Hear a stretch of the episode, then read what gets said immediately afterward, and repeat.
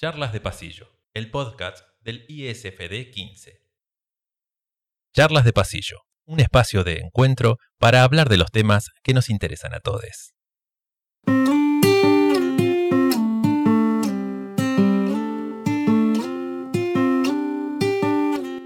Bienvenidos, buenas tardes a una nueva charla de pasillo, a un nuevo podcast del 15. Qué lindo, la verdad. Encima, hoy es un día tan, tan agradable para, nuestro grupo de trabajo. de a poquito se van expandiendo nuestras fronteras. Parece que próximamente vamos a estar en la radio acá en Villa Langostura. Eugenio de este lado, como siempre, todos los martes. Bienvenida, Guille. ¿Cómo andás en el día de hoy? Buenas tardes, Eugenio, ¿cómo estás? Muy contenta comenzando esta semana en estos días eh, primaverales, con sol a pleno por acá por el valle y feliz por lo que acabas de decir, de que muy pronto nos van a poder escuchar en la radio del pueblo, en las radios del pueblo, así es que más adelante les vamos a seguir contando. Claro que sí. Bienvenido Pau Maravilla, bienvenida Pau Maravilla, vas a ser famosa. Voy a ser famosa en el pueblo, me muero, me encantó. Bienvenidos todos, qué bueno otro martes, como todos los martes, repiola. Contento, fin de año igual, pero contento. Entregando todo, resolviendo todo. Termina el año en la escuela. ¿Cómo le fue en la escuela a usted? Ay, estamos, estamos con unas semanas bastante estresantes, sé todos, pero bueno, siempre que llega octubre, yo, a mí siempre me da la sensación que es el mes más largo de todo el año, pero después de octubre, de repente empieza noviembre y ¡pum! Eh, cerramos Un día en enero, y de repente es enero, y ya está, estamos en el lago, me encantó. A eso voy, a enero. hay que tomarlo con, con, tranquilidad, ya tuvimos un año bastante pesado como para seguir sumando el estrés, así que con tranquilidad, ya todo está terminando, por suerte pudimos sobrevivir a todo esto y ojalá que todo vaya mejorando de a poquito. Pero bueno, hoy vamos a hablar de algo que eh, tengo unas ganitas de hablar ya hace un par de semanas. La verdad que me toca muy de cerca porque justo hace unos días empecé a volver a ver una serie que yo no veía hace mucho tiempo que se llama Pulseras Rojas. Para los que no los conozcan nuestros oyentes, no sé chicos si lo escucharon alguna vez, la verdad es una, una serie que, con la que he aprendido mucho y he tenido muchos sentimientos encontrados al verla. Y uno de esos temas que se trata, se trata en Pulseras Rojas es justamente la educación hospitalaria. Nosotros hace poco estuvimos hablando un poco de educación en contextos de encierro y hoy vamos a hablar un poquito de educación hospitalaria. Guille, no sé si antes de presentar a nuestra invitada de hoy querés agregar algo a este tema tan interesante. Bueno, contarles que la modalidad de educación hospitalaria es otra modalidad más que en la Ley de Educación Nacional. Eh, está contemplada ¿sí? y tiene que ver con brindar el derecho de la educación a quienes no pueden asistir por algún problema de salud ¿no? o, están en, la casa o, en el hospital. Em, como decías vos, estamos muy interesados en, poder conocer de qué se trata, porque al igual que charlamos la vez anterior sobre el contexto de encierro, eh, es una realidad que desconocemos muchos, muchas quienes estamos en la escuela, ¿no? Estamos como acostumbrados, acostumbradas a ver o a ir a la escuela. Y, bueno, hoy la, invitación es a ponernos a pensar en quienes no pueden acceder, eh, trasladarse a la escuela, pero sí pueden acceder a, la educación. Así es que es un tema muy interesante. Claro que sí. Y además, para charlar sobre todo esto, tenemos a una invitada que justamente lo ha vivido muchos años, este tema de una educación por ahí fuera del de, aula convencional a la que estamos acostumbrados. En el día de hoy está con nosotros Elizabeth Soto, ella está jubilada hace dos años, pero trabajó muchos años como docente, por un lado, como ayudante en la cátedra de, residencia del profesorado de educación primaria en el ISFD número 9 de, de Centenario, y además ella es y fue profesora domiciliaria. Bienvenida, Elizabeth, muchas gracias por estar ahí del otro lado. Hola, ¿cómo les va? Gracias por la invitación y feliz, feliz de poder hablar de algo que me apasiona y realmente me costó mucho dejar. Estuvo bueno jubilarme y, realmente necesitaba ese descanso, pero créanme que me costó mucho dejar eh, escuela hospitalaria y domiciliaria, era conectarme con la vida, realmente. Así es que un gusto y un saludo para todos. Claro que sí, seguramente nos vas a poder contar un poquito más a qué te referís con esto de que, te, dio, te dio vida. Hay muchas preguntitas, no sé si Pau, se te ocurre alguna preguntita como para empezar a indagar sobre todas estas cuestioncitas que nos interesaría que Elizabeth nos cuente. Sí, yo tengo preguntas eh, como por ejemplo, en, eh, ¿en qué circunstancias te convertís en, maestra domiciliaria, no? Si se hace alguna capacitación aparte, si hay un estudio aparte, si yo me recibo de profe de geografía, por ejemplo, y voy a dar clases en una escuela. Digo, pero para ir a dar clases al hospital o, domiciliario, eh, ¿hay que hacer alguna capacitación aparte? ¿Es un concurso aparte? ¿Es una convocatoria? ¿Se entiende? Lo administrativo, de la pregunta. Sí, sí, sí, sí. No, en este momento no, no está como carrera. Sí, estuvimos hablando de la posibilidad de trabajar algunos seminarios en los IFD eh, o de algunas reuniones con la universidad, pero hasta ahora no se han ido concretando. Lo que sí nosotros hicimos muchísimo, eh, fuimos muy autodidactas de trabajar eh, las experiencias de unos y de otros y de retroalimentarnos. Eh, bueno, hace muchos años que yo había comenzado y nos relacionamos con las chicas a nivel nacional. Eh, de hecho, también en Neuquén fuimos a un, a un, congreso que fue el primer congreso de maestros domiciliarios eh, y hospitalarios internacional, que fue en Buenos Aires. Y pudimos ir a representar a Neuquén con un caso de un alumno mío porque era como el primer caso digamos, más fuerte de nivel secundario. Pero después los mismos docentes organizamos, apoyados por la dirección de, nivel hospitalario y domiciliario, eh, en, conjunto organizamos actividades de perfeccionamiento y se hicieron invitaciones para dar a conocer la modalidad a todas las escuelas de la provincia acá en Neuquén. De hecho, desde la dirección de, nivel hospitalario y domiciliario se viaja mucho al interior para poder trabajar con los docentes domiciliarios y hospitalarios, porque está centralizado en Neuquén, capital. La escuela en este momento está como, como escuela y como edificio en el Parque Industrial de Neuquén. Después de tener varias direcciones ahí y de andar, hoy, gracias a Dios, tenemos el edificio propio en el Parque Industrial del Neuquén. Pero eh, se trabaja mucho en colaboración con la dirección de nivel. Em, no hay hasta ahora una carrera. Sí, desde la virtualidad se están trabajando con algunas didácticas, pero no como carrera, no como carrera. Y sí, vos como profesor de geografía tal vez te podés anotar y en el listado para el contexto domiciliario y hospitalario podés llegar a entrar a trabajar, pero vas a tener un equipo, porque la escuela funciona así, con un equipo de ayuda. claro que buenísimo. Es, sumamente interesante. Recién mientras, mientras te escuchaba, Elizabeth, me acordaba también un poquito, hace poco cuando hablamos con Helga, la directora del CEPI, de, Educación en Contextos de Encierro, que ella nos contaba sobre esto de que ese Neuquén Capital está como centralizado, a partir de ahí se tiene que comunicar con, todos los distritos. Es bastante complejo, pero también no hay que por ahí olvidar lo que ha avanzado, porque hace unos años creo que la mayor parte de la educación estaba centralizada únicamente en Buenos Aires, y por suerte, a medida que pasan los años, es como que esas ramitas se van extendiendo, se van extendiendo y vamos llegando a puntos como el día de hoy, Villa Langostura, que tiene Instituto de Formación Superior. Sí, estamos avanzando muchísimo. Y si supieran cuando nosotros comenzamos que dependíamos de nivel nacional, que estábamos en una escuela especial que era la eh, número 4, éramos una escuela especial anexada con la escuela hospitalaria domiciliaria, hasta que logramos después la escuela hospitalaria domiciliaria número 1 separada como modalidad de la especial, que eso fue en todo este proceso. Y fue rápido, hubo un avance muy rápido realmente en cuanto a eso y sí ha crecido enormemente lo que es escuela hospitalaria y domiciliaria, teniendo en cuenta, y te puedo hacer un poquito de historia, cómo crecieron también enormemente, lamentablemente, los casos de enfermedad más crónica en los niños y en los adolescentes, que tal vez hasta hace cuatro años atrás no estaban tan visibilizados en media como ignorados o como que si no existiesen casos oncológicos, por ejemplo, o renales o fibroquísticos, estaban como no, no visualizados. Creó cierta tensión también cuando tuvimos que empezar a presionar, porque fue un trabajo, fue un gran trabajo. Eh, Eli, qué, qué interesante este tema. Mm, te escucho hablar y escucho que hablas de, en plural, ¿no? Y, te quisiera preguntar, ¿quiénes son ese plural del, que estás hablando, ¿no? ¿En, qué equipo o qué equipo formabas cuando trabajabas? Sí. Eh, es algo muy interesante porque cuando entras al hospitalario y domiciliaria no podés ser yo, somos un equipo.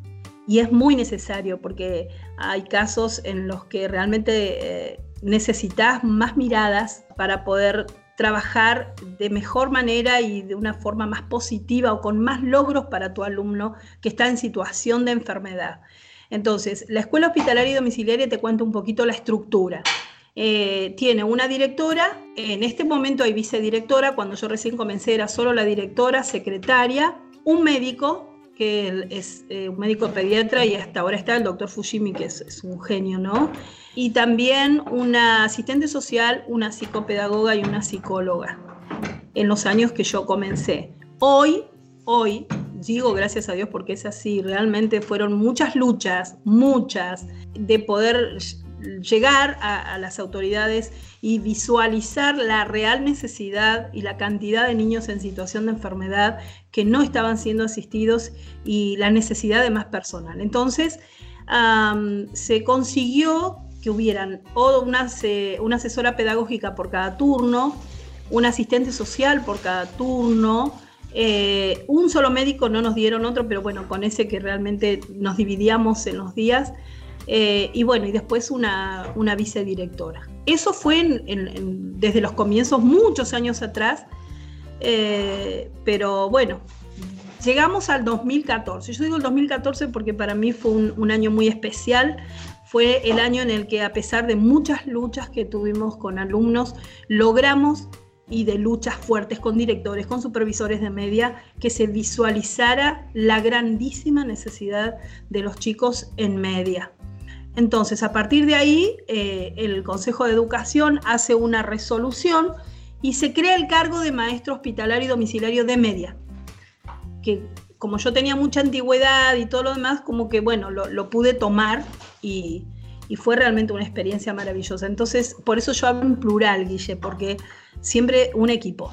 Eh, se toma el caso, lo analiza el doctor a través del certificado médico, si es oncológico, ¿sí?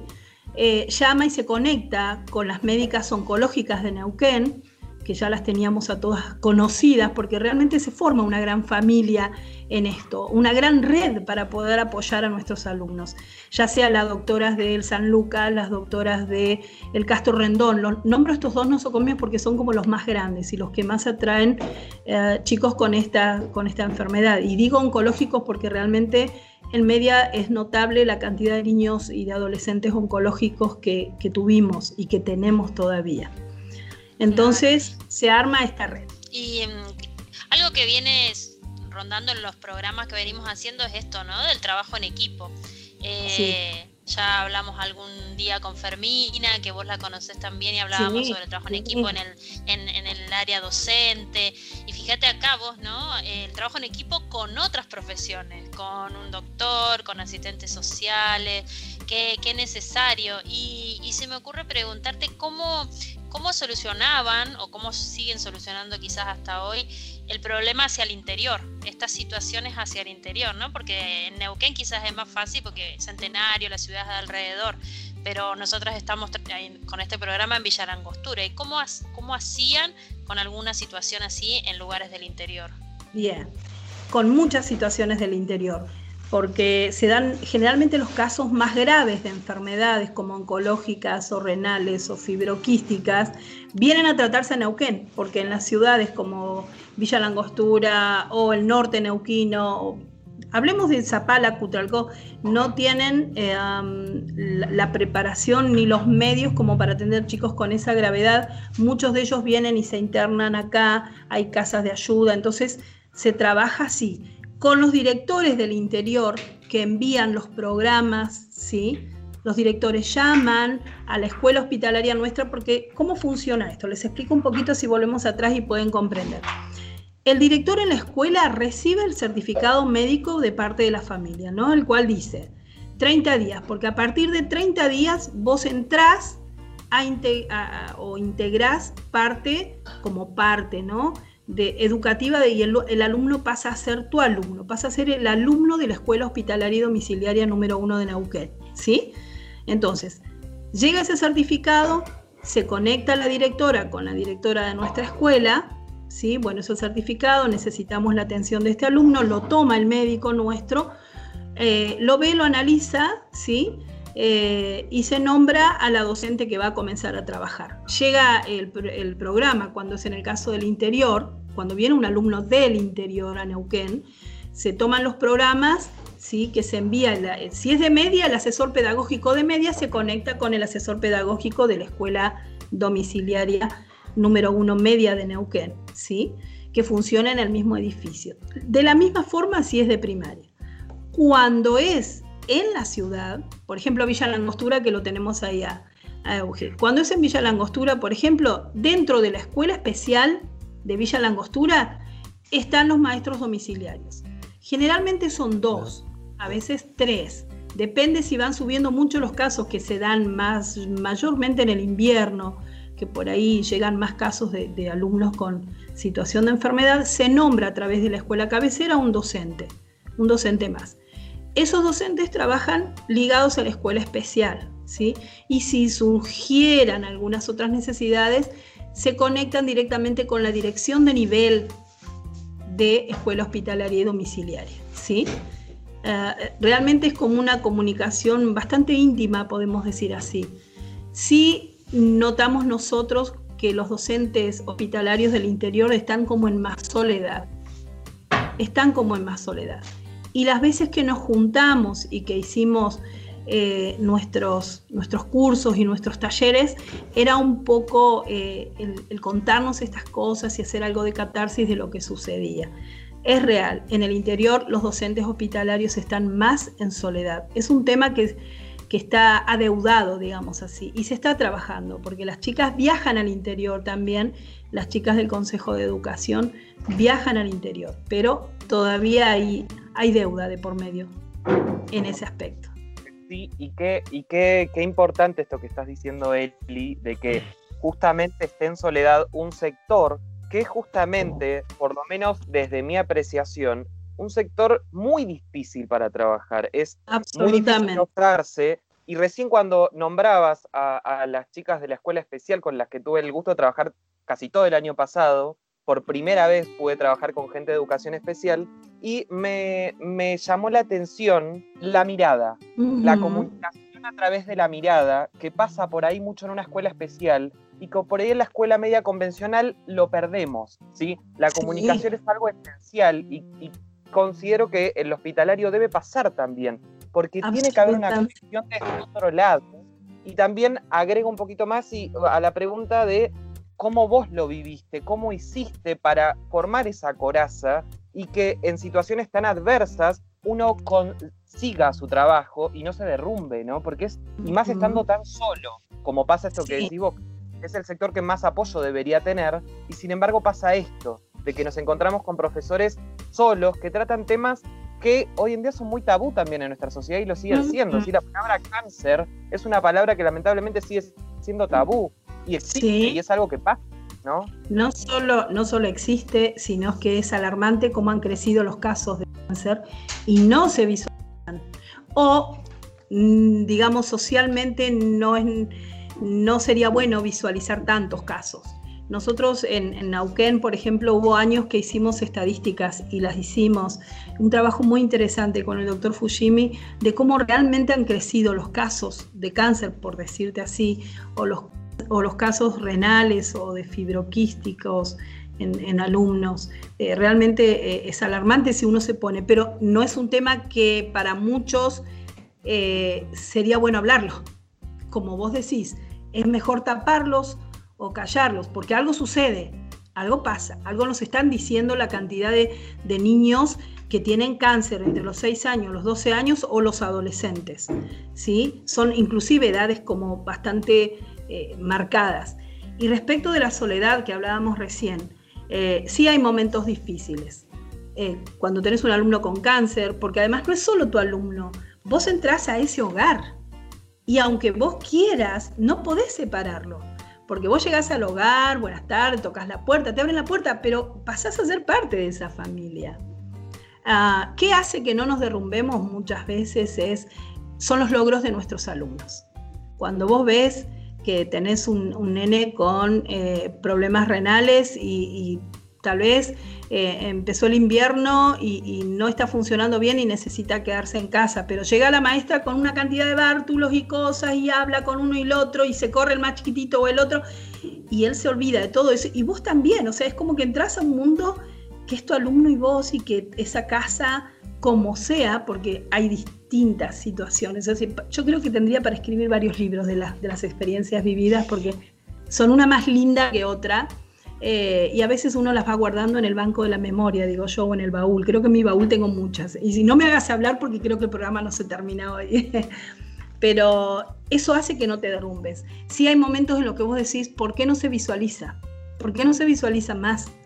¿Por qué no se habla más de esto? ¿Por qué no se habla de que hay gente enferma? ¿Por qué? ¿Por qué no se habla de que hay familias con tantas necesidades? Porque por ahí, en el caso de niños de primaria, me pasaba a mí, vos ibas a la primaria, a una escuela del centro de Neuquén, y veías un nene que estaba re bien como alumno en una escuela del centro. El niño se quebró y tuvimos que ir a verlo y el niño, la docente no tenía idea dónde estaba viviendo, no vivía en el centro, vivía en una toma, eh, vivía en, en una casita de chapa con piso de tierra y la maestra no se da cuenta porque era un excelente alumno y de pronto vos llegabas ahí, veías al nene que con su yeso y con un pulovercito te limpiaba un tarrito para que vos te sientes y, él, y le des clase. Y él te esperaba con una alegría enorme y su mamá igual. Y tener que después ir a la escuela, por ejemplo, y decirle, mira, señor, ¿sabes que tu alumno vive ta, ta, ta, en estas condiciones? Ay, no, no lo sabía o no me daba cuenta. Eso te permite. Uno cuando es maestro domiciliario experimenta otras, otras emociones, otras situaciones y también ves otras realidades que a veces la sociedad no las quiere ver, no le conviene ver, eh, que envuelven muchas, muchas circunstancias que hacen a la vida que nuestros alumnos viven, ya sea de primaria o de secundaria o de jardín, porque también jardín está dentro de la escuela domiciliaria y hoy también está la escuela especial, también tiene casos de niños en la escuela domiciliaria. Eh, y a veces sí, sentís como, ay, ¿por qué eh, no despiertan? ¿O por qué las autoridades no despiertan a estas situaciones, a lo que vive un docente domiciliario, a la necesidad que hay en ese hogar, a que nos den una ayuda más porque todos los materiales que vos necesitas para trabajar, realmente los tenés que poner de tu bolsillo. Eso nos pasa a todos los docentes, ¿no? Todos. Pero el domiciliario te puedo asegurar que por ahí necesita muchos más, aunque a veces eh, una flor o unas piedritas del patio para ese niño enfermo, no sabes, pueden convertirse en grandes cuentos y, castillos y príncipes y princesas. Pero, pero sí, vuelvo a insistir, la soledad todavía está hoy. Claro que sí, y de hecho el, tema del material didáctico, por ejemplo, que hay que decirlo, nosotros por hora cátedra cobramos hoy en día 42 pesos por nuestro recibo por el material didáctico y está bueno que la sociedad también lo sepa, porque estas partes por ahí no lo saben. Siempre queda por ahí la parte de que nosotros cobramos material didáctico. Perfecto, pero nadie dice que 42 pesos por hora.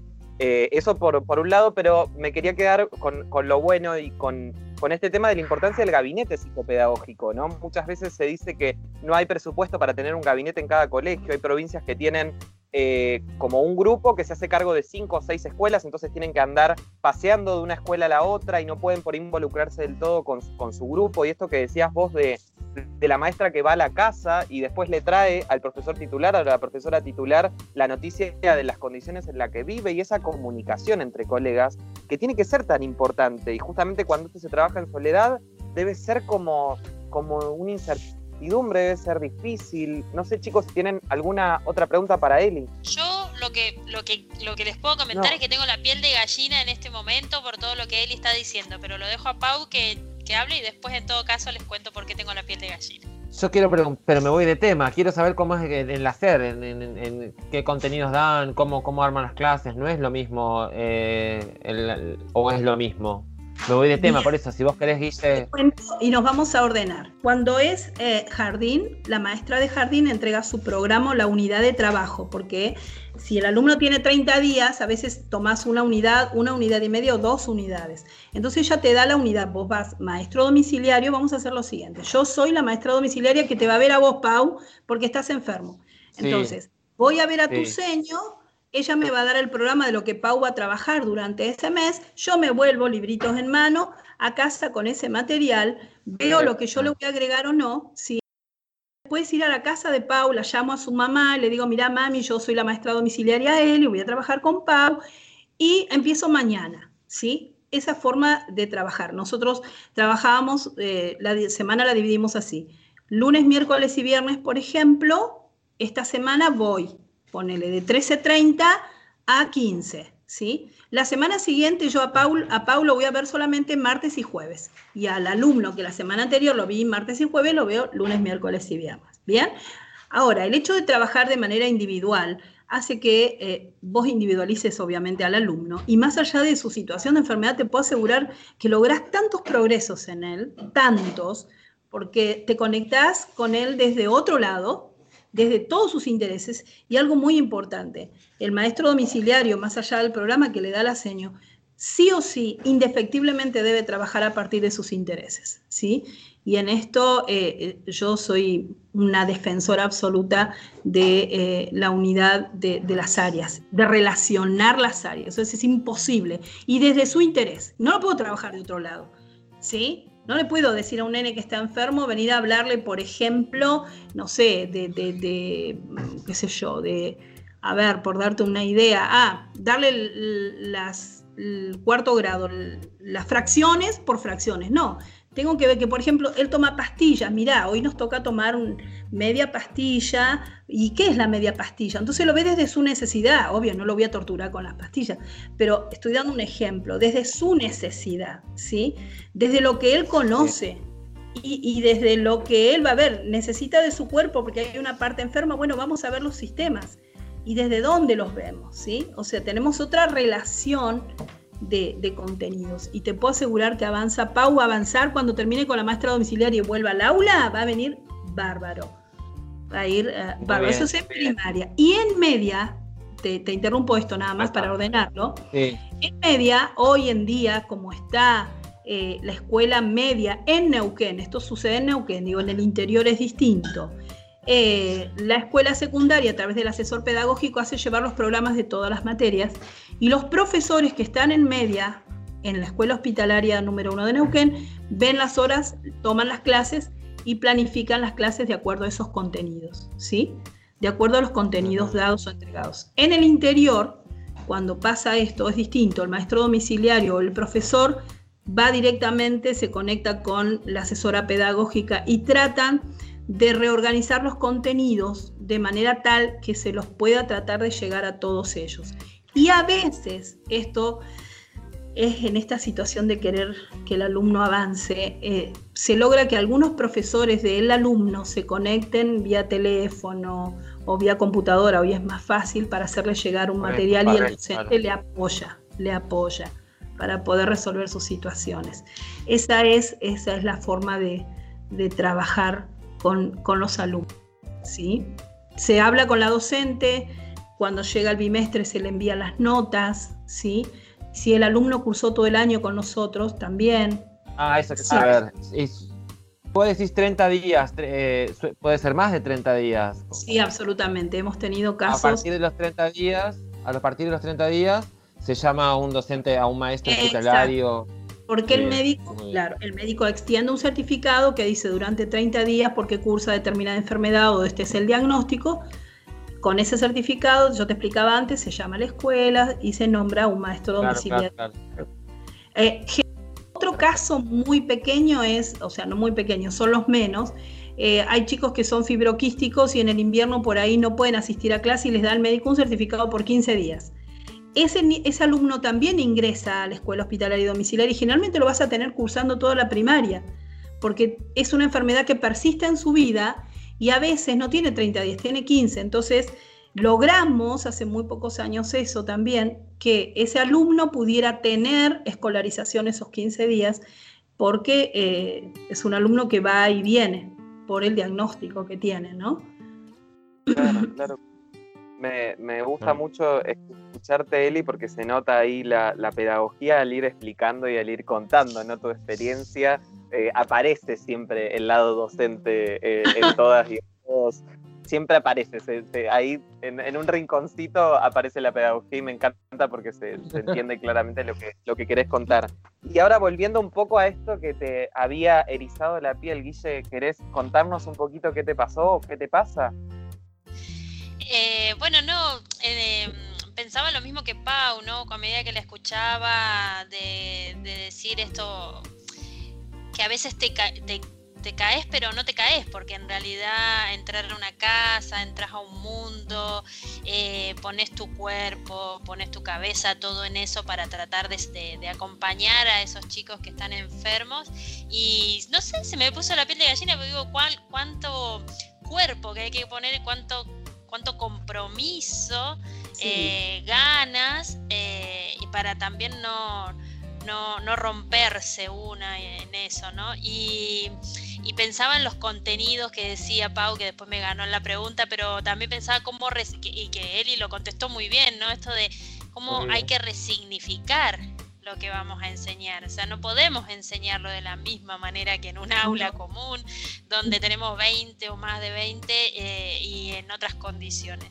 Y, hay que repensar cómo lo enseñamos, buscar múltiples estrategias. Entonces hay que la maestra y el, el maestro tienen que como desplegar toda su creatividad también porque a veces vas un día y te encontrás con un nene que está alegre, pero quizás a la otra vez está triste. Entonces hay que buscar muchas estrategias y que, yo decía, wow, qué interesante. Este tema es como que estábamos tan con tantas ganas de escuchar la experiencia de Eli y hoy me voy, ya me empiezo a ir, digo yo, pero ya empiezo a pensar que qué aprendizaje, ¿no? Y que y algo que, también escucho de Eli es la cantidad de lucha o la necesidad de lucha, ¿no? Que, hay que pelearla, pelearla todo el tiempo. Sí, en educación en general es normal, pero en esta modalidad. Y hay una ley que lo contempla, pero igual hay que lucharla, ¿no? Eh, pelearla para que el docente no esté en soledad, para que haya un equipo, como decía Eugenio, para que se lo que se está haciendo, tanto monetariamente como eh, visualizándolo, visibilizándolo. Eh, por todo eso se me eriza la piel, porque la verdad que eh, es, muy lindo escuchar una experiencia desde adentro ¿no? de, la modalidad hospitalaria. Muy interesante. Claro, claro que sí. Y considerando que nuevamente se ha, pasado un, casi todo un nuevo programa, quería empezar a, a, ir redondeando, pero redondear, por el lado me, quedó ahí pendiente esto que dijiste de, que te dio vida, Eli, de, de algo relacionado con eso, algo de, no sé, es como que escuché la frase y se me, ocurre algo de luz, algo de llenar, eh, de, que te llenó, te llenó, energéticamente, de esos momentos en la vida en los que uno se siente que, llegó ¿no? a eso que, estuvo buscando, y por ahí sacar un poco esa dramatización y esa tristeza y todos esos momentos que existen en ese ámbito, pero siempre mantener esa postura de la, del, no sé si decirle positividad, pero sí escuché algo de eso en, tu, en tu manera de expresarlo, ¿no? Porque seguramente te debes haber eh, sentido muchas veces eh, plena al trabajar en esto. Sí, es que, a ver, cuando vos salís de, tu vida, de tus costumbres y, y, de todas las cosas que vos haces a diario y entras a una casa y a otra o entras a una clínica donde tenés muchos niños oncológicos y te están esperando y ves que realmente educar es vida y ves que apostás a lo que hoy lamentablemente muchos de nuestros gobernantes no creen, apostás a la educación y ves que esa educación que le das a tu alumno le da vida y le da un proyecto, ¿por qué vivir? ¿Me entendés? Porque es así, límite.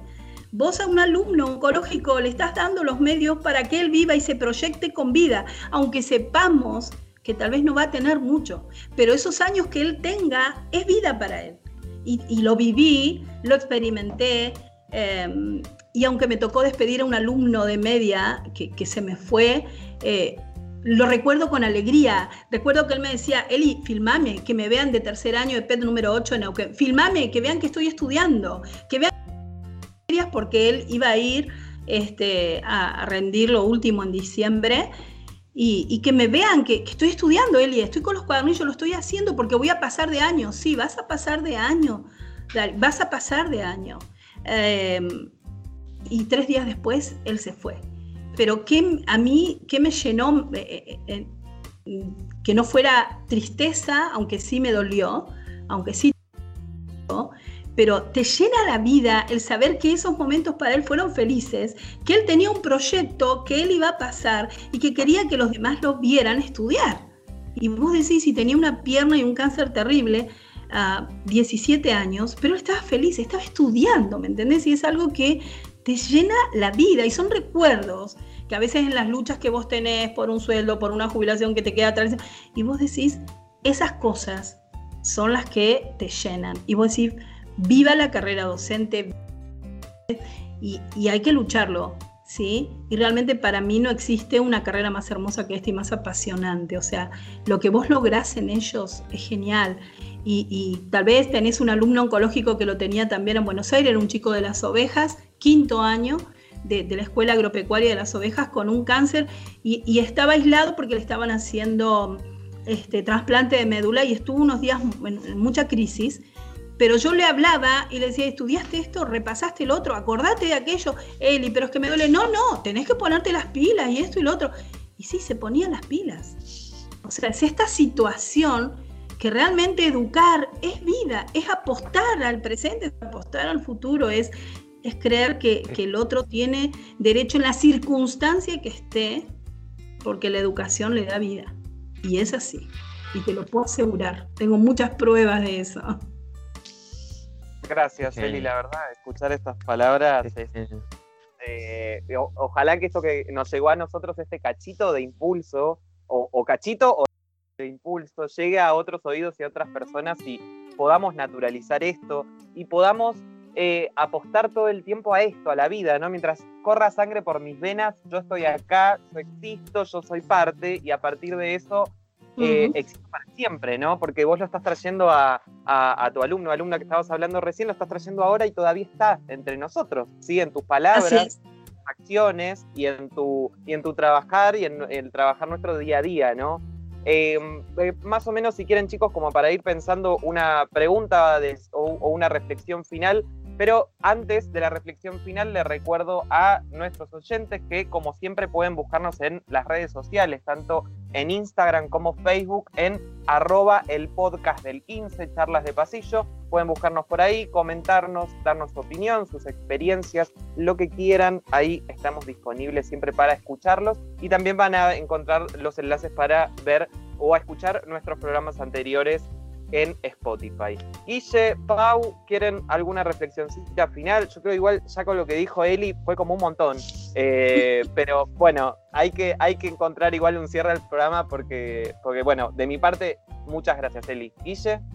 Sí, en primer lugar agradecer a Eli eh, por contarnos su experiencia, por estar con nosotros en este espacio y, y creo que, bueno, está jubilada, pero tiene mucho por seguir haciendo por esto y esto que estamos haciendo acá es nuestro granito de arena también, porque bueno, ya queda grabado, va, a escucharse, lo van a escuchar y ojalá podamos aportar a que maestros y maestras que están actualmente trabajando se acerquen y tengan ganas de trabajar en esta modalidad y estudiantes que están conociendo la modalidad también piensen que quizás a futuro tienen esta posibilidad y, y bueno, escucharla a Eli da algo de alegría y de ganas por, por conocer la experiencia y también aprender. Así es que, bueno, hecha la invitación y, nuestro aporte, Eli, para que eh, la modalidad hospitalaria se conozca más, se sepa lo que se hace en la provincia de Neuquén y, bueno, las necesidades, ¿no?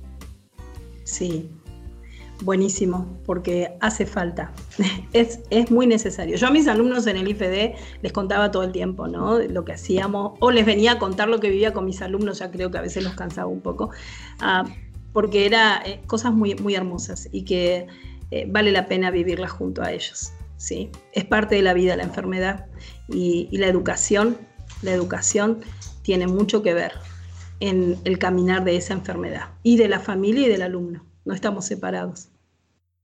Claro que sí. Bueno, nuevamente agradecerte, Eli, por, por tomarte este ratito, este segundo ratito, porque fue como nuestro segundo intento para ver si podíamos lograr, lo hemos logrado. Hemos podido comunicarnos a distancia, así que, muchas gracias eh, por estar del otro lado nuevamente. Gracias chicos, un placer hablar con ustedes. Felicitarles, sigan adelante, sigan dando a conocer todas estas modalidades y, y si algún día quieren hablar con la directora o algo, yo no tengo problema, Guille, después te puedo acercar, que ellas tienen ahora información de los logros que ha habido este último tiempo, con luchas, pero logros. Y en contexto de pandemia, ¿no? Sumamos oh, ese contexto actual. Sigue trabajando. Claro que sí. Gracias, Pau. Gracias, Guille, por estar del otro lado. Gracias, muchas gracias. Nos vemos la semana que viene. Que anden bien. Nos vemos la semana que viene. Gracias, Eli. Muchas gracias.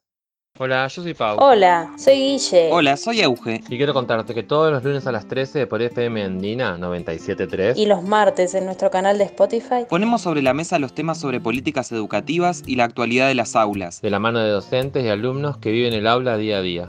Charlas, de pasillo, el podcast del Instituto Superior de Formación Docente Educadoras Patagónicas de Villa Langostura. No te lo podés perder. Acompáñanos y compartirnos tu opinión y tus experiencias. Obviamente nos auspician. ATEN, Asociación de Trabajadores de la Educación de Neuquén. Y el Instituto Superior de Formación Docente número 15 de Villa Langostura. Charlas, de pasillo. Charlas de pasillo, el podcast del ISFD 15.